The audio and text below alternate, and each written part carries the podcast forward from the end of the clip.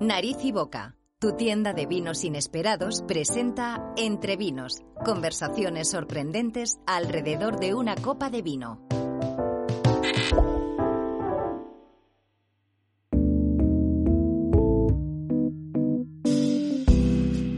Hola, podcastfera. Bienvenidos al podcast Vinos Inesperados de Nariz y Boca. Chun, chun, chun. Y una vez más estamos en este episodio con Ana Hernández Calvo, que le hemos hecho una nueva presentación. Bueno, yo no sé cómo, no sé en qué orden va a escuchar esto el personal, ¿vale? Pero le vamos a hacer una nueva presentación porque antes había mucho ex, ex, ex. Entonces no nos interesa lo ex que es Ana Hernández Calvo, sino lo que es, que no es lo mismo que lo que ex, ¿vale? Es directora de marketing y reclutadora, ¿eh? es, es, es el sargento de hierro de, de vinos inesperados, de la selección de vinos inesperados de nariz y boca. Hola Ana. Hola Santi, muchas gracias y gracias por ser nuestro wine lover de cabecera. Estamos muy contentos de que Colectivo Decantado forme parte de Nariz y Boca en estas charlas. Muchas gracias. Es que donde haya vino, donde me den vino, es gratis, me sale gratis aquí beber. Bueno, y hoy tenemos con, con nosotros a Pablo Reichenstein. ¿Es Reichenstein? ¿Lo decimos en alemán? ¿Reichenstein? ¿O, o lo españolizamos? Está Reichenstein. castellanizado ya de por sí el nombre. De hecho, llevo toda mi vida deletreando porque es la gente que piensa que es artístico, pero es, es real. Y, y ya de por sí está un poco de, castellanizado. Así que lo puedes pronunciar como quieras porque estoy acostumbrado a que cada persona lo pronuncie de una forma diferente. Bueno, lo voy a- para nuestra comunidad hispanoparlante sería Pablo Reichenstein, pero para nuestra comunidad alemana tenemos un montón de, de escuchantes eh, alemanes, muchísimo, hay mucha germanofilia en el podcast de Vinos Inesperados. eh, sería Pablo Reichenstein, ¿eh? ¿vale? El mentalista sui generis, ya que, ya que eres multievento, ¿no? Multi, multilocalización, ¿no? Multilocalización, multiexperiencia. Multiexperiencia. O multiexperiencial, sí. Qué maravilla. Mara- Vas a jugar con nuestras mentes. Bueno, un poquito a lo mejor, ya veremos. Porque la mente es tu juguete. O sea, Sí. i- igual que yo cuando voy en el metro juego a un juego de billar que hay en el móvil, Claro. ¿sabes? porque para lo único que me da, todo lo demás me parece súper complejo. Sí. Eh, tú no, tú juegas con las mentes. Tú puedes ir en, en una multitud y dices, voy a jugar con tu mente.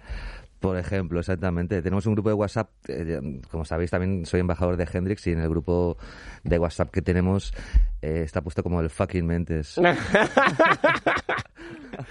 bueno, claro, con Gendres mediante también te es más fácil, ¿eh? Ojo, ¿eh? Hendrix, agua bendita, por supuesto Hombre, que sí. qué maravilla. Eh, una bebida espiritual también, ¿eh? Absolutamente. Bueno, de ahí vendrá lo de espirituoso, a lo mejor. Sí, claro. ¿No? Claro que sí. Vale, pues nada, hoy vamos a, eh, a- a- Hablando de mentes, vamos a hablar de mentes perturbadas. En este caso, eh, las de los dueños de esta bodega, Bodegas Canopy, que son Belarmino y Alfonso, y que yo creo que en un homenaje a su salud mental, a su propia salud mental, eh, han eh, realizado uno, para mí, de los blancos más de culto de este país, que se llama El Loco. Eh, es una garnacha blanca de Méntrida, de Toledo, eh, mitad pasada por barrica, mitad pasada por acero, eh, y luego lo juntan. ¿eh? No, no es que unas botellas vayan pasadas por acero y otras por barrica y ver cuál te toca. No, no. Es que eh, las botellas todas tienen mitad líquido que ha hecho la mitad de la crianza en acero y la otra en barrica de roble. Y yo digo esto, yo creo que, insisto, es un auto-homenaje porque os invito, os invito a contactar y visitar a Bodegas Canopy. Por lo pronto pueden ser la mejor garnacha, ahora hablo de tinta, la mejor garnacha tinta del centro de España. Las hay muy buenas, pero desde luego si no es la mejor, es la más característica, la que menos está dependiendo de modas, ya que si ahora las garnachas tintas eh, son vinos delgados, anoréxicos, casi diluidos, tú dices, bueno, pero en Toledo debería haber una garnacha así, no debería ser más rústica, más racial, con algo más de estructura. Bueno, pues eso es Bodegas Canopy, que independientemente de la moda, ellos siguen haciendo un vino fresco, eh, un vino gastronómico, un vino eh, complejo, pero atendiendo a la singularidad de su zona. Y en ese sentido, en, en el tinto yo insisto a que, a que catéis uno que se llama La Viña Escondida, otro que se llama Caos. ¿Eh? Ese también te gustaría, ¿eh? Sí. Ragenstein, Sí, ¿eh? sí, el caos, caos, la mente, jugar con la mente. Eh, y, pero bueno, hoy vamos a hablar de Loco, que además mm, no ya solo es un blanco de culto, sino que es eh, el blanco con el packaging, ¿no? Ana, con el packaging más, bueno, más, más, interesante, más interesante de, de, este país. descríbenos pues el un packaging. un poco sí, porque es una camisa de fuerza que la verdad es que la presentación que has hecho del pobre Alfonso y Belarmino, en fin, están un poco pirados, pero son unas bellísimas personas ¿eh? y están pirados porque, porque hacen los vinos que a ellos les gusta beber y por lo tanto compartir, ¿no? Este loco es un año de 16, es un vinazo, como dice Santi, absoluto, eh, increíble y la gracia de su de su etiqueta en este caso es una camisa de fuerza en toda regla, ¿eh? de, tela, de tela, una camisa de fuerza donde pone loco y viene a representar, además de la mente de estos inquietos amigos, em, que eh, su locura al descubrir estas viñas de garnacha, eh, de garnacha blanca en Méntrida, en la Sierra de Gredos concretamente, a más de 700 metros de altitud, mm, muy, dos viñedos muy pequeños, realmente hacen solo en torno a 1.800 botellas cuando lo elaboran. Y es la, como tú... Y, se agota todo. De, y se agota todo. De hecho, ya de la anterior añada... Nada. No queda nada. Esto es un privilegio que vamos a tener esta tarde aquí porque este vino está, está agotado. Es un vino de contrabando, de nariz y boca, además de inesperado.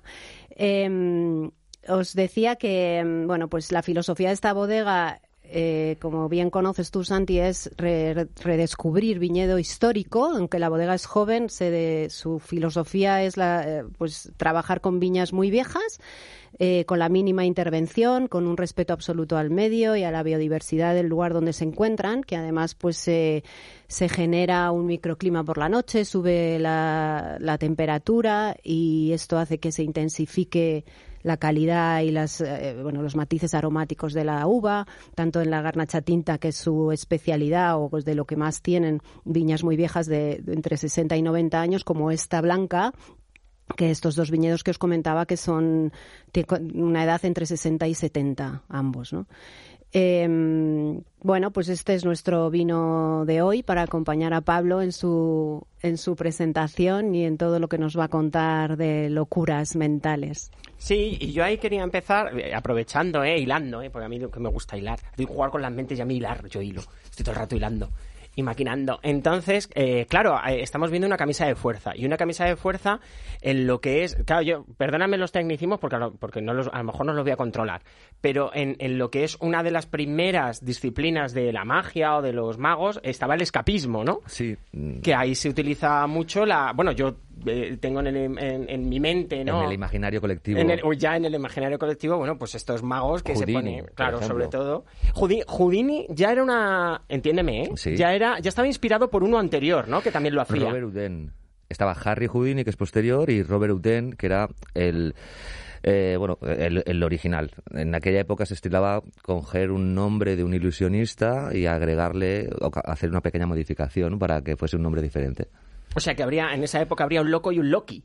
exactamente, pero es que además has dicho, no es, no es exactamente la iconografía, no está dentro de la, de la iconografía del principio del ilusionismo, sino, sino más bien de principio del siglo XX, que es cuando eh, Harry Houdini empieza, él como pionero de todo esto, a desarrollar el escape de camisas de fuerza, de cadenas. Pero ahí entonces sí el pionero es Houdini. Es Houdini totalmente. El, de, el de la camisa de fuerza. Sí. Vale, vale, vale. ¿Y, es, y, eso cómo se hace? Eso es a, través de luxaciones, autoluxaciones. a ver, de hecho, lo interesante de, Harry Houdini, yo, yo, a mí me encanta, soy muy fan de Harry Houdini, eh, él fue... Mm, había una serie de técnicas con ataduras que empleaban los medium para escaparse en las sesiones espiritistas. Eso sí que está mucho más ligado, después podemos hablar un poco de mis sesiones espiritistas que hacemos. Pero bueno, había técnicas que empleaban los escapistas para, no, los escapistas, sino los y las medium, para cuando eran atados en sesiones espiritistas, eh, escaparse. ¿Qué es lo que pasa? Que Houdini decide... ¿Pero, ¿Pero por qué se querían escapar? Se escapaban porque lo que hacían es que a veces creaban desapariciones, que pasaban sucesos extraños, se apagaban las luces y escapaban. No, no, no se hacía la luz del... a la luz de las velas o de la sala. Entonces, en este caso, eh, Houdini lo que hace justamente es empezar a él hacer el escape como espectáculo, a poner el escape como espectáculo. De hecho, fue el pionero de la estética fetichista realmente y sadomasoquista, porque era su mujer quien se ocupaba de atarle y él siempre conseguía escapar. Uy, qué curioso. Ma- ma- Bueno, esto como te oigan eh, Belar y Alfonso, te va a entre, entre ellos sí que hacen sadomasoquismo, ya te lo digo yo, estos dos. Pero Qué aquí vamos a una camisa de fuerza que es algo, no sé si más ingenuo o, o más perturbador, no lo sé Sí, sí, en un vino, ¿eh? Si es que... Sí. Vale, vale, vale. Y dentro de, de las diferentes disciplinas que Sí. te, porque, eh, eh, te hemos presentado como mentalista, ¿cuál sería eh, tu especialidad o, o cuál es... Claro, bueno, sí, o cuál es el el, mentalismo que realmente ya por sí es una especialidad. Es, dentro de lo que es la magia, el ilusionismo, está la prestidigitación, eh, que juega con tu- un tipo de habilidades manuales, está el ilusionismo. Que eso sería un poco la magia de cerca de Tamariz y Por todo esto, ¿no? por Eso ejemplo. sería... Presti- sí, podríamos decir es magia también. O sea, realmente es que es, es que es un, un- s- son sutilezas que a veces, dependiendo, se pueden ver más claramente o menos claramente, ¿no? Bueno, yo para mí magia es todo, en el sentido Claro. de que para mí que salga agua del grifo ya es magia. O estar en un avión. Bueno, magia, Yo es ma- magia. yo O sea, yo, yo Sí, soy sí. la típica persona que tú mandas al siglo II y no inventa nada. O sea, y el, y el- y el- y el mundo no evoluciona, ¿sabes? Si acaso la higiene, lava las manos, ¿sabes? Pero que no es de esto de vamos a meter ahí a un genio, Claro. ¿vale? Y, va- y entonces el mundo va, va a prosperar ya en exponencial mil años. No, no, no. A mí me mandas ahí y el mundo casi, no, vamos, no cambia o, espérate que no involucione, que vuelva a los dinosaurios. No, yo creo que está bien. Yo creo que eso, eso que a veces que hablan de, de- de viajar al pasado y cambiar algo, después a lo mejor podría ser mucho peor lo que tuviésemos. Yo no sabía O inventar algo nuevo, se aceleraría todo un poco, así que, bueno, nos ponemos ahí un poquito metafísicos con todo esto.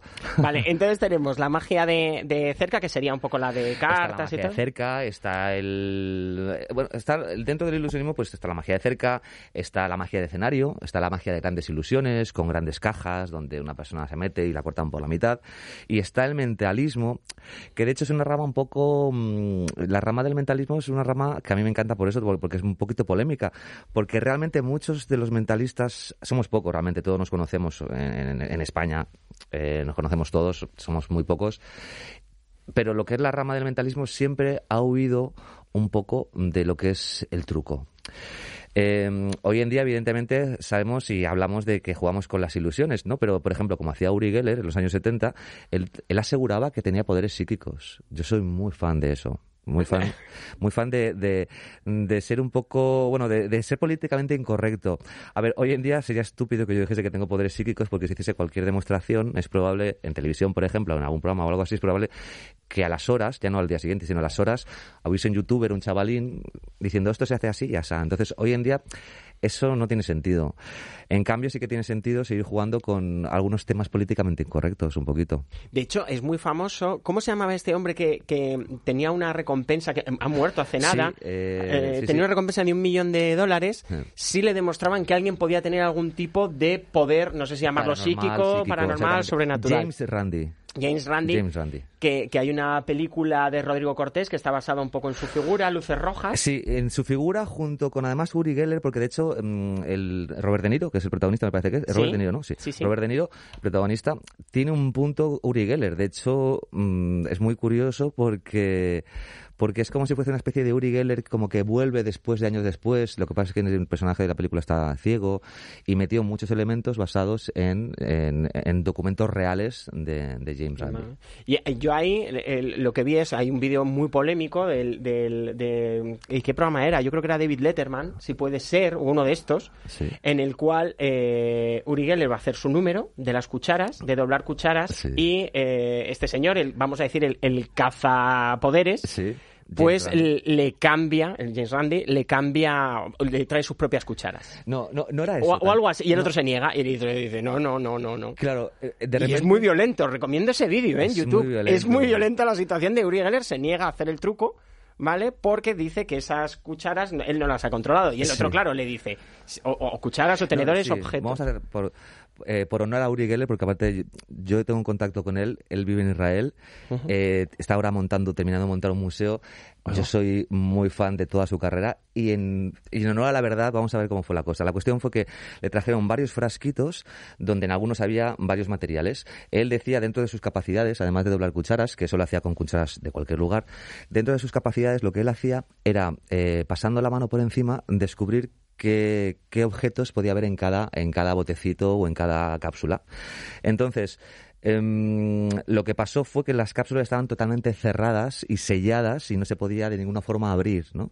Entonces, eh, fue, estuvo ahí Uri Geller pensando durante mucho tiempo qué hacer. Fue maravilloso estar en YouTube, el programa donde pasa el tiempo. Bueno, empezamos. Es que tengo que concentrarme más. Es que. Y viendo, sudando la tinta o Uri Geller. Sí, es, es muy incómodo el vídeo. Sí, hasta que dice, hoy no tengo poderes. No, dice, a veces pasa, soy así, esto no es- si fuese un truco lo podría repetir siempre, pero como no es un truco, esto es una inspiración que a veces viene y a veces va. Sí, sí. Os lo recomiendo, ¿eh? Chicos, está en, en, en YouTube. Y entonces, dentro de toda, de toda esta, estas disciplinas, ¿cuál, cuál es? eh, eh, El insisto, mentalismo, el el, mentalismo. el mentalista sería un mentali- mentalista? Sea, ¿el mentalista, el de la serie, es un mentalista? Bueno, el mentalista de la serie se basa un poco en, en un mentalista de espectáculo que decide, mm, por así decirlo, dejar de actuar para trabajar con el FBI mm, investigando casos y analizando el lenguaje no verbal, descubriendo quién dice la verdad, quién miente, etcétera, etcétera. sí. Pero, pero ¿eso es mentalismo? No. Sí. Ah, sí. Bueno, básicamente eh, en eso se basa en lo que, lo que hacemos muchas veces en, en los espectáculos, en las experiencias. Sí, te recomiendo que vengas a verme. Bueno, yo, yo, yo he estado en espectáculos estado- tuyos sí, bastante espectaculares. En algunos por ahí, sí. Sí, sí, además de Hendrix, sí, sí, eh, bueno, una amiga mía la dejaste literalmente tiesa, Sí, ¿no? Tiesa, o sea, rígida. ¿Una catalepsia fue entonces con hipnosis o algo así? o? Bueno, eh, dicho así suena bastante mejor, pero sí, Sí. tiene pinta de que fue una catalepsia. Desde luego hubo hipnosis y estaba tiesa. Vale, muy Va- bien. Tiesa, tiesa, o sea, vamos. Entonces, eh, cuéntanos, ¿en qué andas ahora mismo? Vale, pues eh, mira, ahora mismo estamos, sí, yo estoy con... Estoy en el Museo de Cera haciendo unos espectáculos, es lo que justamente antes estábamos hablando Uy, de... eso, eso da miedo. Eso es lo más, sí, sí. O sea, si el, espe- si el Museo de Cera ya de por sí es un museo también polémico por los parecidos, algunas figuras más, Bueno, otras menos, eh, histórica, Forocoches hizo que potenciara todo eso. A ver, realmente no es para tanto. O sea, todos los museos de cera pueden ser. Hay museos de cera como Madame Tussauds en Londres que son réplicas exactas, milimétricas. En el Museo de Cera de Madrid no hace falta que sean exactas. Eh, de hecho, es más Lo queremos así, de hecho. Romántico. Lo queremos así. Te digo más, es más romántico así. De hecho, nadie sabe cómo Jesucristo, ya hay una figura de Jesucristo, por Sí, ejemplo, sí, ¿no? sí, sí.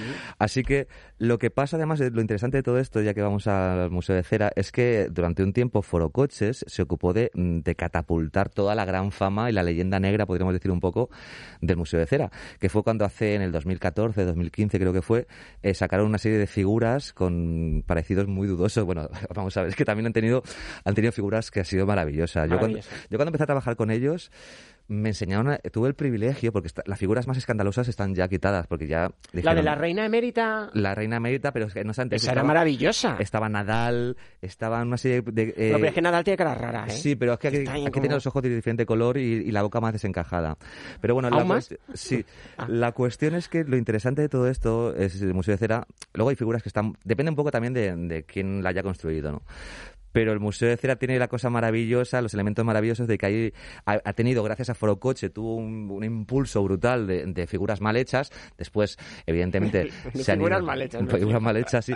Después han ido cambiando, evidentemente, tienen, trabajan con varios mm, escultores y, y las últimas son perfectas. Pero bueno, en cualquier caso, a mí me parecía De, de interesante. todas maneras, un inciso. Una cosa es que en, en la parte verbenera del museo, Sí. eh, bueno, pues sí, pues la gente va un poco, a lo- incluso pues a reírse, a recreerse con el poco parecido con el original y lo que tú quieras. Pero la parte tétrica, Bueno, bueno, bueno. a mí hay que pagarme mucho dinero para pasar una noche ahí. Exacto. Ahí ya la parte tétrica eh, eh, recrea diferentes crímenes, asesinos, que eso, claro, ahí sí que ya, como no sabemos muy bien quién era, cómo era el ori- el original, pues ya que el destripador puede ser quien sea Pero o Charles quien Manson sí fuera. que lo tenemos, tenemos a Charles Manson. ¿Está Charles Manson Sí, en ni el...? más ni menos. Es que, es que Bueno, pero ese no mató a nadie.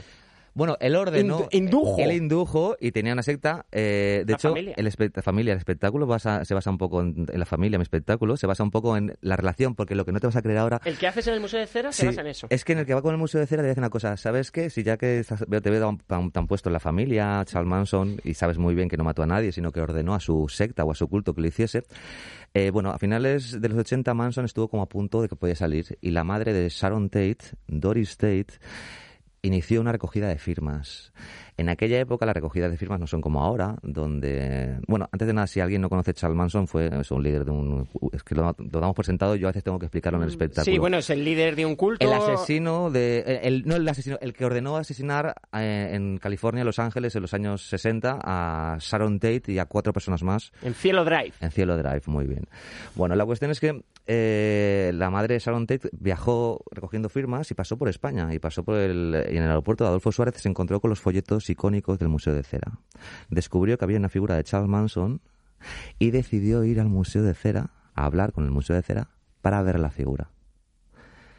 El resto, lo que sucedió, es exactamente lo que contamos en el espectáculo. Así que os Nos has emplazo. dejado a ¡Qué divertido, qué divertido! ¡Ay, qué Es divertido! muy divertido. A que vengáis un vi- viernes y sábados estamos habitualmente, a veces jueves, a veces también domingo, dependiendo un poco, ahora con estos tiempos que estamos, pues dependiendo también de los horarios, porque tenemos dos pases y estamos mm, siempre haciendo ahora florituras para, bueno, sí, viendo cómo encajarlo.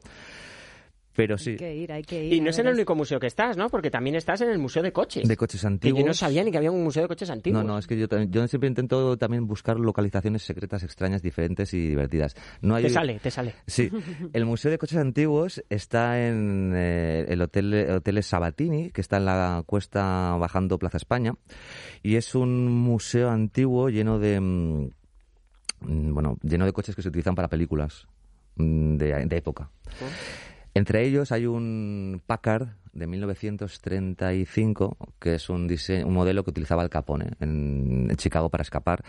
Y es de también donde lo que parte mi espectáculo, porque como ves un poco yo intento que mis espectáculos no sean simplemente efectos o experiencias sueltas, sino que tengan un pequeño hilo argumental que pueda ser interesante.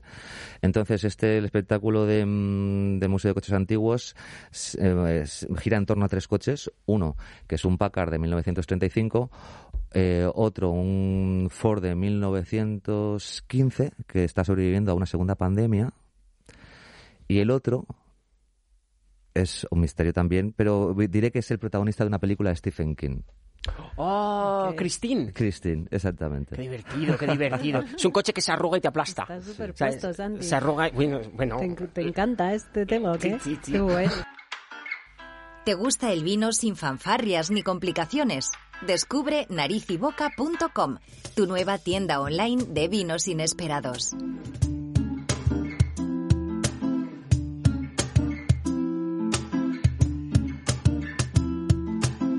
Vamos a seguir porque si no me, me- me- Sí. me- me voy a perder. Sí. Y luego, eh, que esto también eh, me ha encantado, de hecho, a tal punto que he tenido que decirse en el guion, nuestra, nuestra asesora de contenido se lo había inventado, ¿sabes?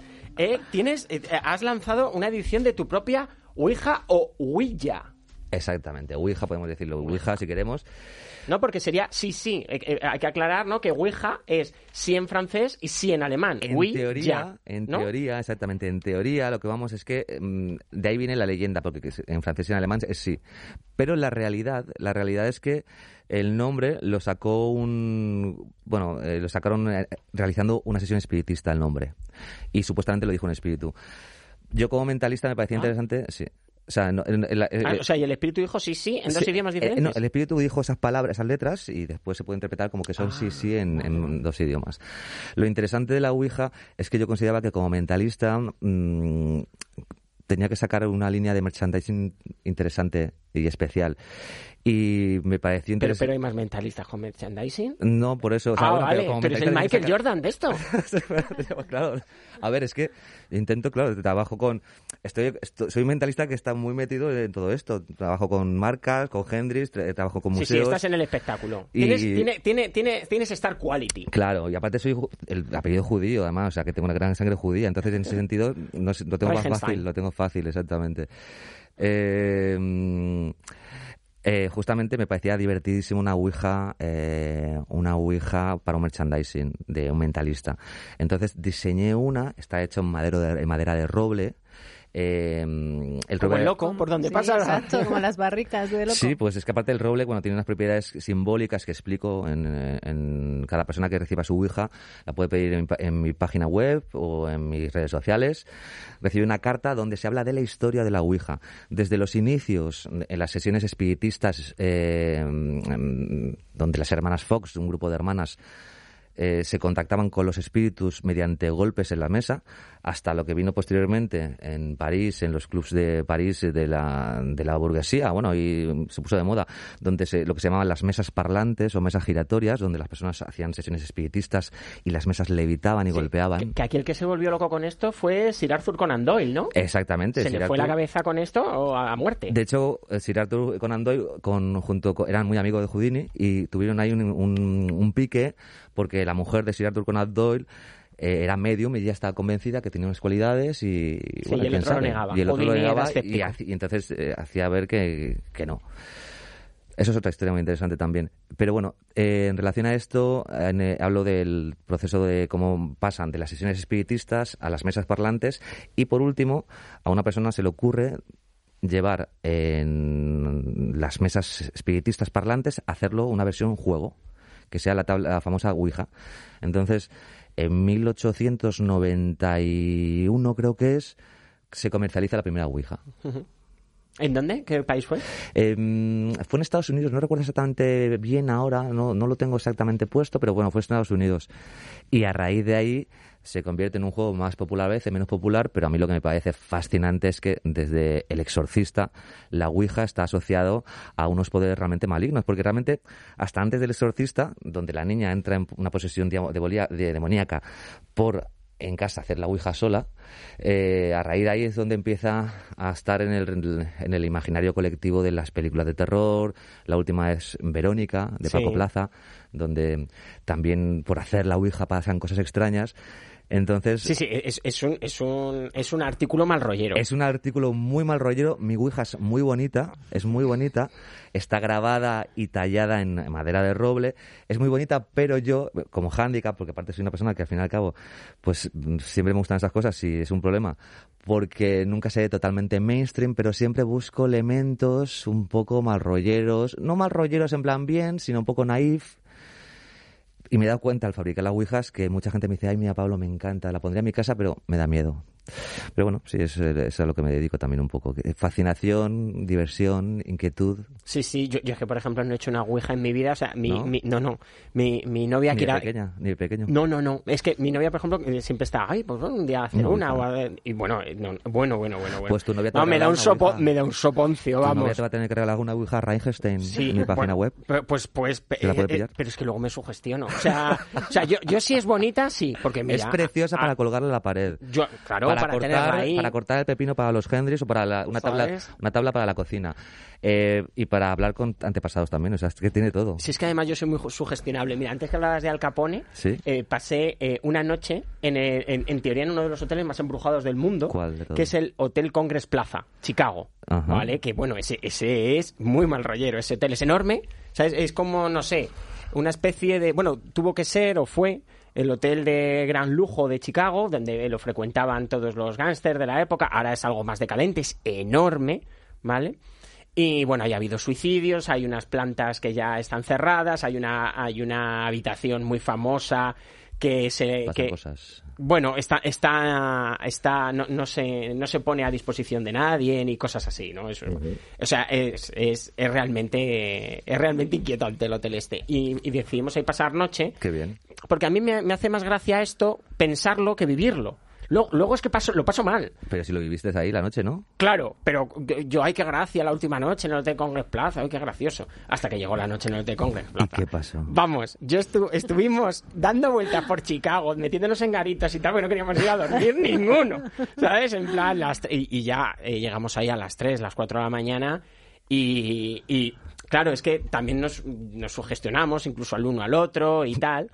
Y eh, muy mal, ruidos raros, mal rollismo.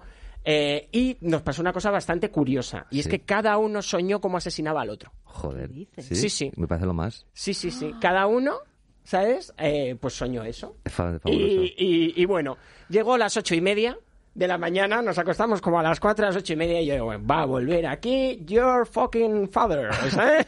Bueno. ¿Sabes? Entonces, y, y- y ya está. Y fue de ahí al aeropuerto y ya no volveremos a Chicago, pero no al Hotel Congress Plaza. Hablando de hoteles malditos, yo cuando viajo, cuando viajo a Estados Unidos, eh, yo intento siempre que viajo a algún sitio cogerme hoteles con mala fama. Es lo que más me gusta. Eh, en Los Ángeles está un hotel infame, terrible, que se llama el Cecil Hotel, que hoy en día se llama Stain, Stain on Mine, que es que de hecho tengo una serie de vídeos que tengo colgado en mi Instagram porque Netflix va a sacar ahora la serie del hotel.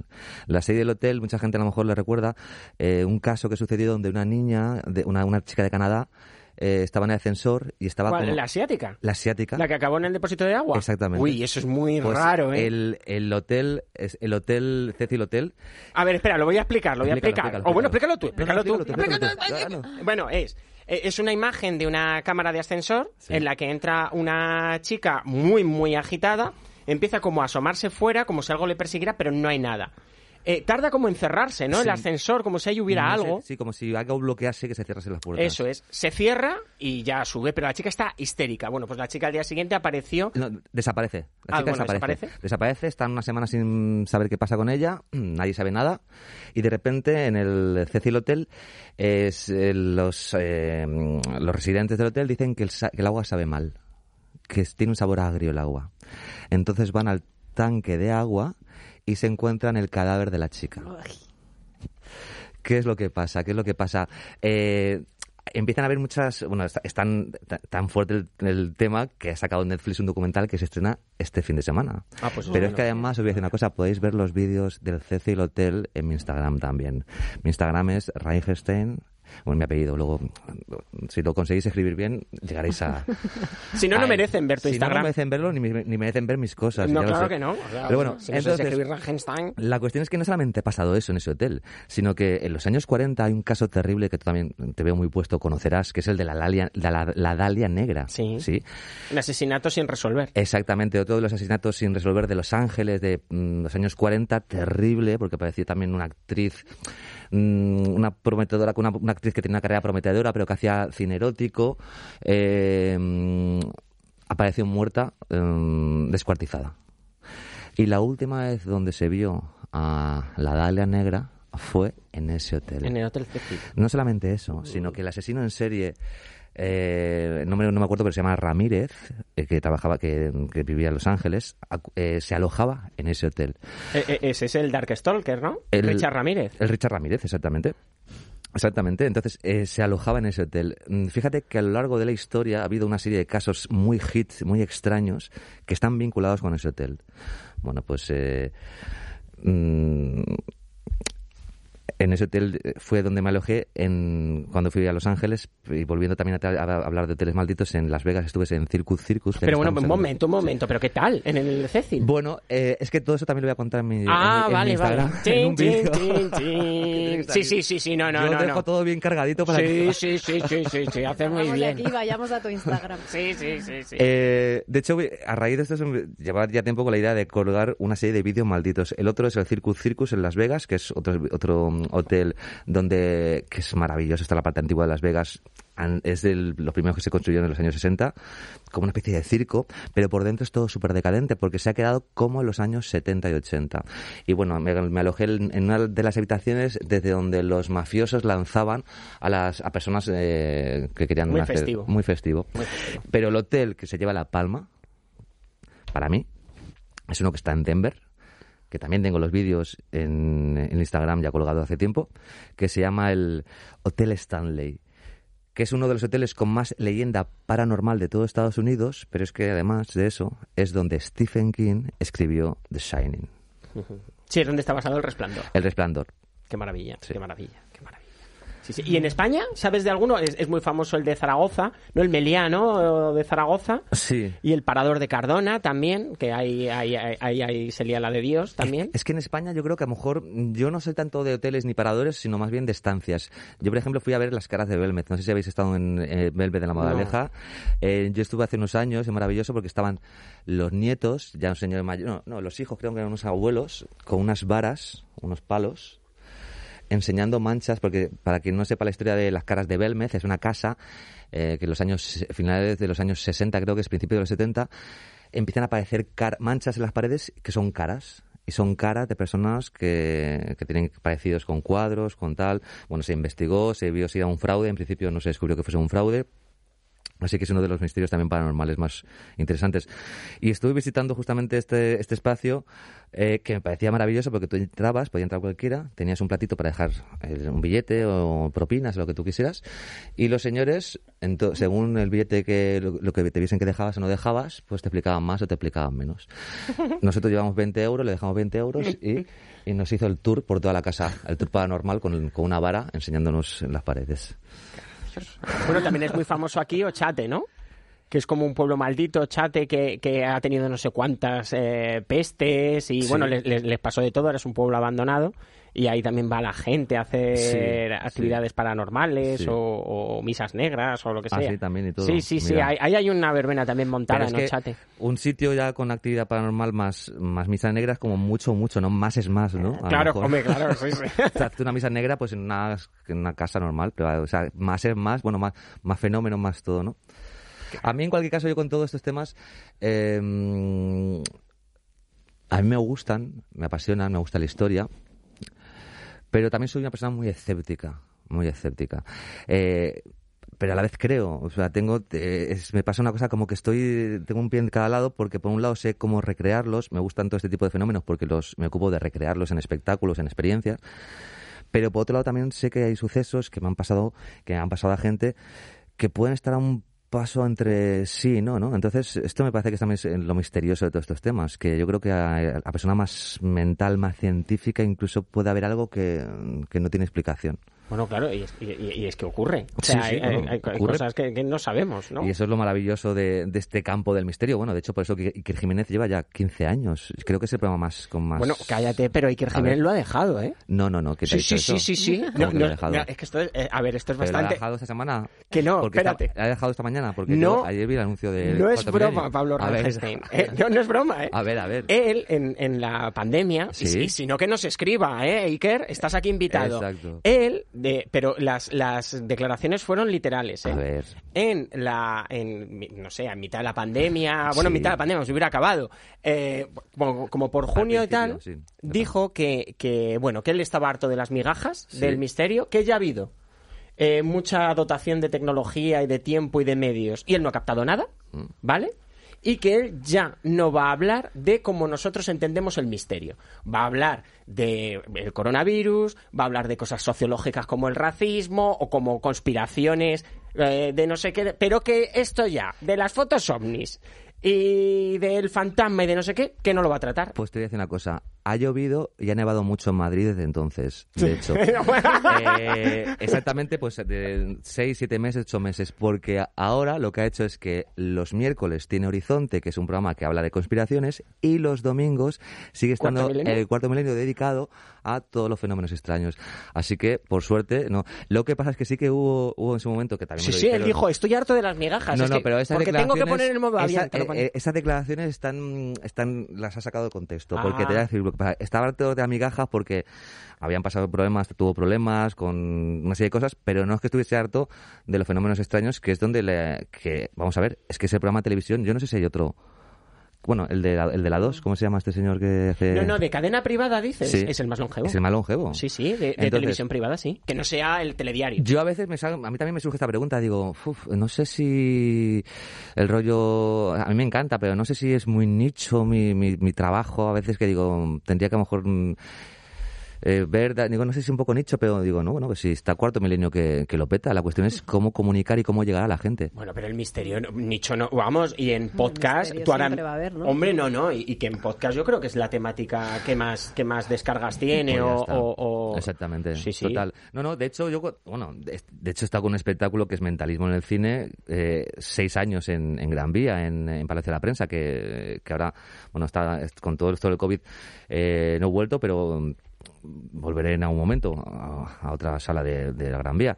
Pero la cuestión es que sí que interesa, está Sí, claro sí. que interesa. Lo que pasa es que muchas veces es el público, sabe cómo, saber, cómo saber cómo llegar, cómo, cómo conectar con el público por publicidad o que llegue a la gente que tiene que llegar. Qué bien. Qué bien. Y hablando de nichos, pues otro eh, un nicho, eh, Pablo, eh, es el vino, que, que sí que, lo- que, que sí que desgraciadamente se consume muy poco para lo que es, ¿eh? Habéis vuelto, a ver como hilo, ¿eh? Qué Muy bien. Porque, bueno, yo, yo Sí, no sé- ¿En un nicho el vino? el vino sí. No, Eh, se, no se ha vuelto a consumir, yo creo que también con la pandemia más, mucho más. Sí, se ha vuelto a consumir. Bueno, también ten en cuenta, se ha vuelto a consumir porque la gente no puede ir a restaurantes, con lo cual en algún lado la gente tiene que beber. Pero eso no ha compensado lo que es el consumo de vino eh, eh, que se hacía en, en hostelería y siempre se ha ido a lo mejor a un precio algo más barato, porque lo que hay en supermercados y tal, pues no es lo mismo.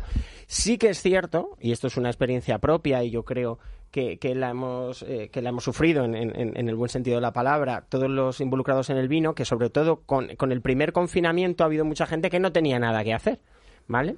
Eh, entonces eso lo han dedicado a cocinar, cuando se puso de moda hacer pan, y hay mucha gente que, que, que aquí hubo un boom con los directos de Instagram de vino. Ah, mira. Bueno, pero vamos, yo no he tenido más seguimiento en mi vida. O sea, yo me creía Iñaki Ga- Gabilondo, ¿eh? Todos los días. O sea, era una pasada.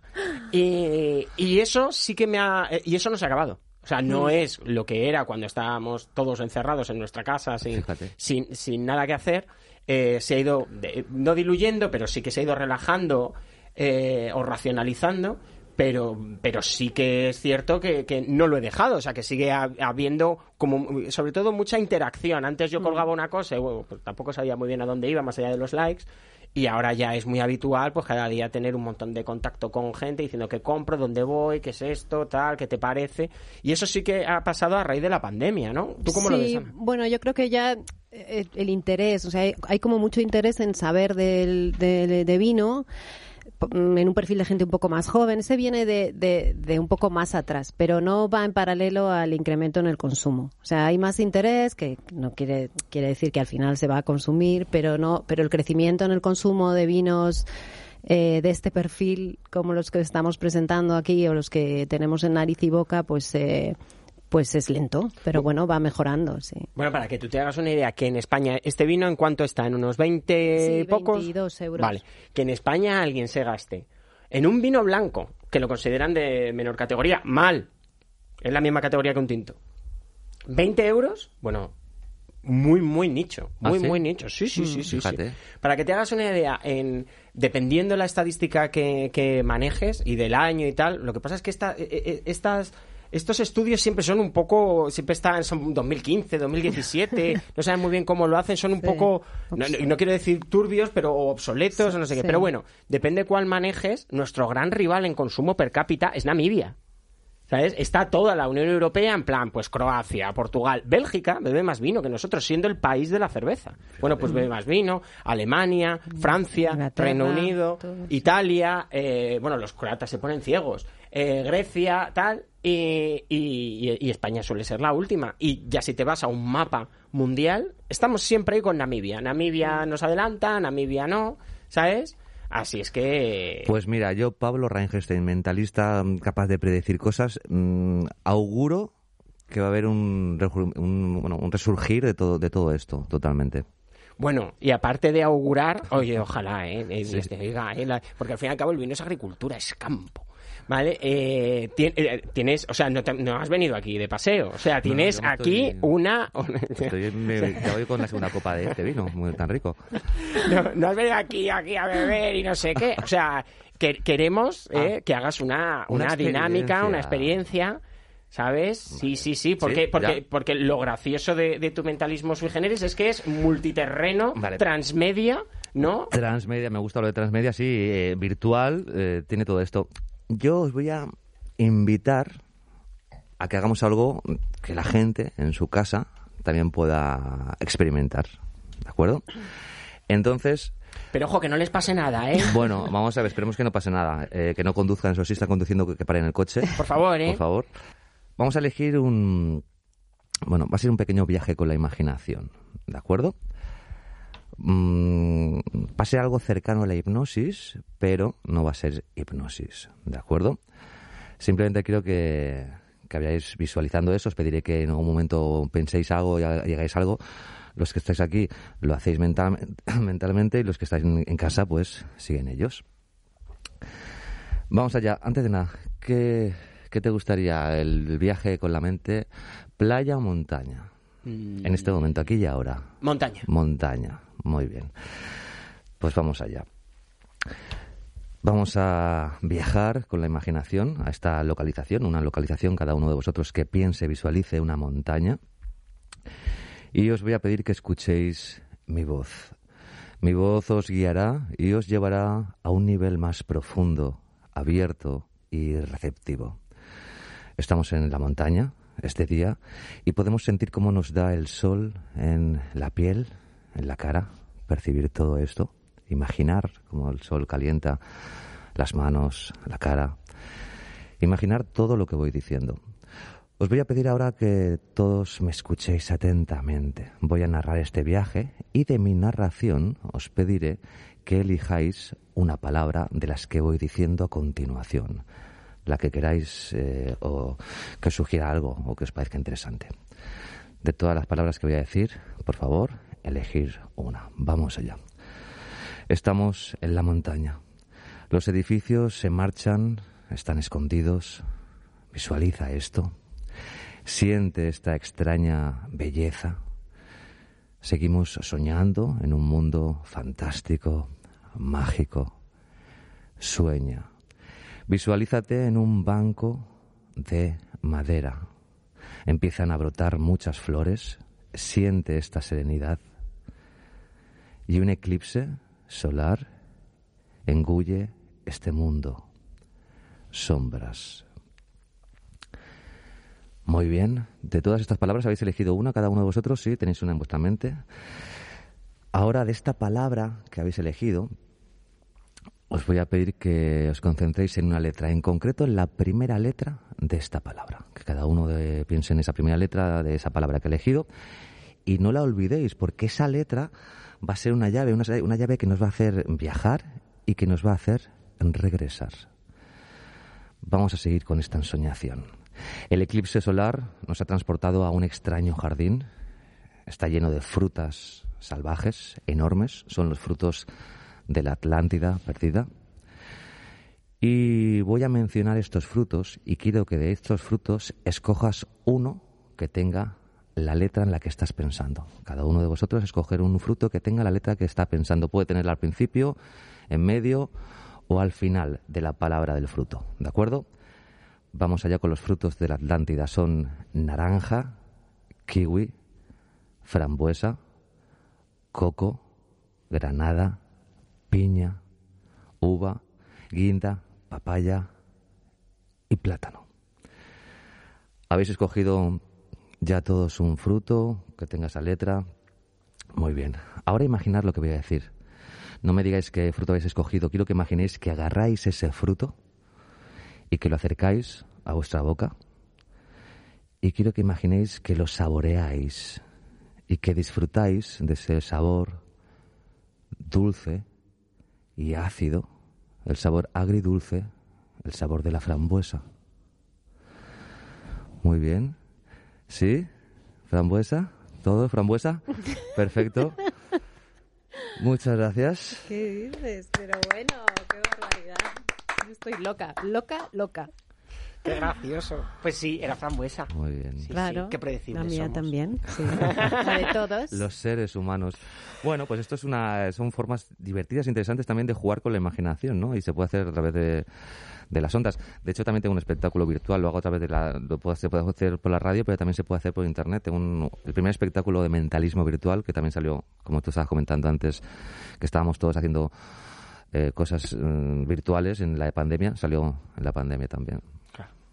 Pues nada, yo algo que añadir, Ana. Pues bueno, podemos cerrar si queréis con este vino tan especial que hemos traído a esta, esta tarde. Y bueno, pues ya has comentado tú que es una garnacha blanca. Efectivamente es un, un monovarietal de una garnacha blanca que es una variedad eh, pues bastante escasa. Se da, bueno, por supuesto en, en, el centro y en el sur, pero no existe directamente. Solo esta de de canopy, pero, pero sí se da algo en el norte, pero es una variedad difícil de cultivar porque eh, es muy sensible a la humedad, también a las temperaturas altas, entonces al final pues tienes que trabajar con muy bajo rendimiento como hacen en, en canopy con este vino loco y, y bueno, pues eh, ellos mismos dicen que, que, incluso en años difíciles pues casi seleccionan grano a grano, ¿no? En la mesa de selección. Es un vino muy, muy único, muy, muy exclusivo.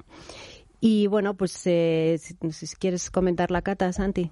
Nada, eh, hoy como encima Ana nos ha traído eh, esto, esto claro, no sé, nuestro público se va a tener que dar mucha prisa para coger ya las pocas botellas ¿no? que quedan de 2016. Entonces nosotros el vino que hoy estamos tomando pues tiene lo bueno que es la evolución de, del tiempo. ¿no? Entonces hay pocos vinos que les siente tan bien, eh, que, que, les asienten y les afinen tanto como a loco el paso del tiempo. Es. Eh, la, la, locura se le, se le estabiliza. Entonces, eh, bueno, lo que más llama la atención son es, esos aromas oxidados, ¿no? Oxida que no es malo, ¿eh? Eh de, de, pues eso, de la evolución propia de un vino. Cuando decimos que, que eh, un vino mejora con el paso del tiempo, bueno, no todos los vinos. Eh, en este caso, eh, Loco sí es un ejemplo de ello y lo vemos en, tanto en la nariz como en, mm. como en la boca, pues bueno, esos, esos aromas a, a, a fruta, a fruta madura, ya también fruta incluso y, y fruta, esa evolución también le, le da esos aromas a fruto seco, a almendra, esa, mm. esa oxidación le da una salinidad espectacular que ya la tiene de saque, sí. pero es, es, es un vino muy mineral, muy salino.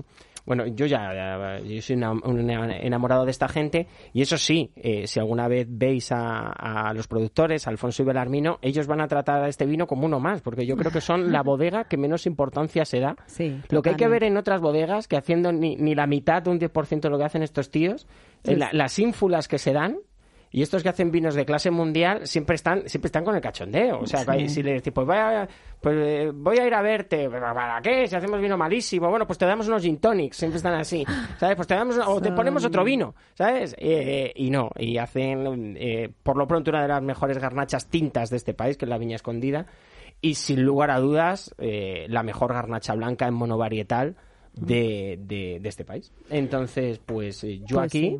vamos a, a, a decirle a Pablo que, que, que, que, a preguntarle por su parecer. Pues me ha encantado. A ver, yo, yo francamente mm, de vinos no sé mucho. Yo sé los que me gustan y los que no me gustan. Sí que es verdad que decía antes, hablaba un poco antes de que yo consideraba que estaba volviendo el vino porque yo cada vez, en esos últimos años, cada vez pruebo más vino. Eh, da más importancia a mi entorno al vino y este en concreto, a mí me gusta mucho el vino blanco, me está encantando. Sí, Qué sí. bien. Qué maravilla. Sí, sí. Es un vino muy especial, la verdad es que sí. Eh, hemos comentado que tiene seis meses de crianza.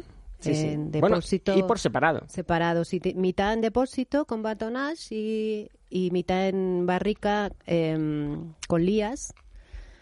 Y están súper presentes también, ¿no? El volumen, la cremosidad. que este, este, es un vino que puedes tomarte con un cordero asado y, y te, vamos. Así, en ese sentido es gastronómico a morir. Disfrutas muchísimo, ¿no? Sí, es, sí, es, un vinazo, la verdad es que sí.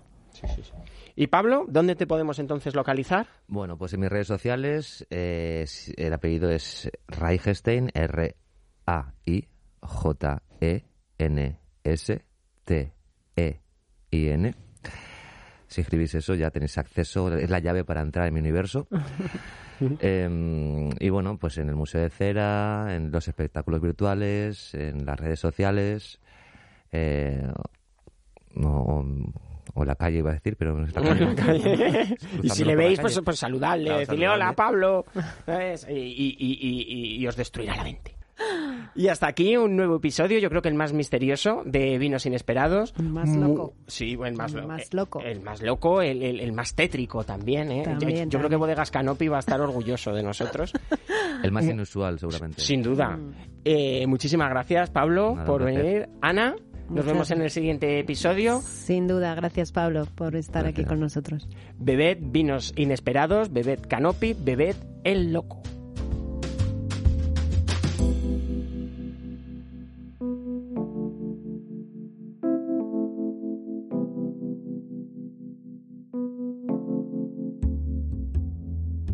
¿Te ha gustado este podcast? Encuentra los vinos que lo han inspirado en narizyboca.com y si quieres estar al día de nuevos episodios, suscríbete.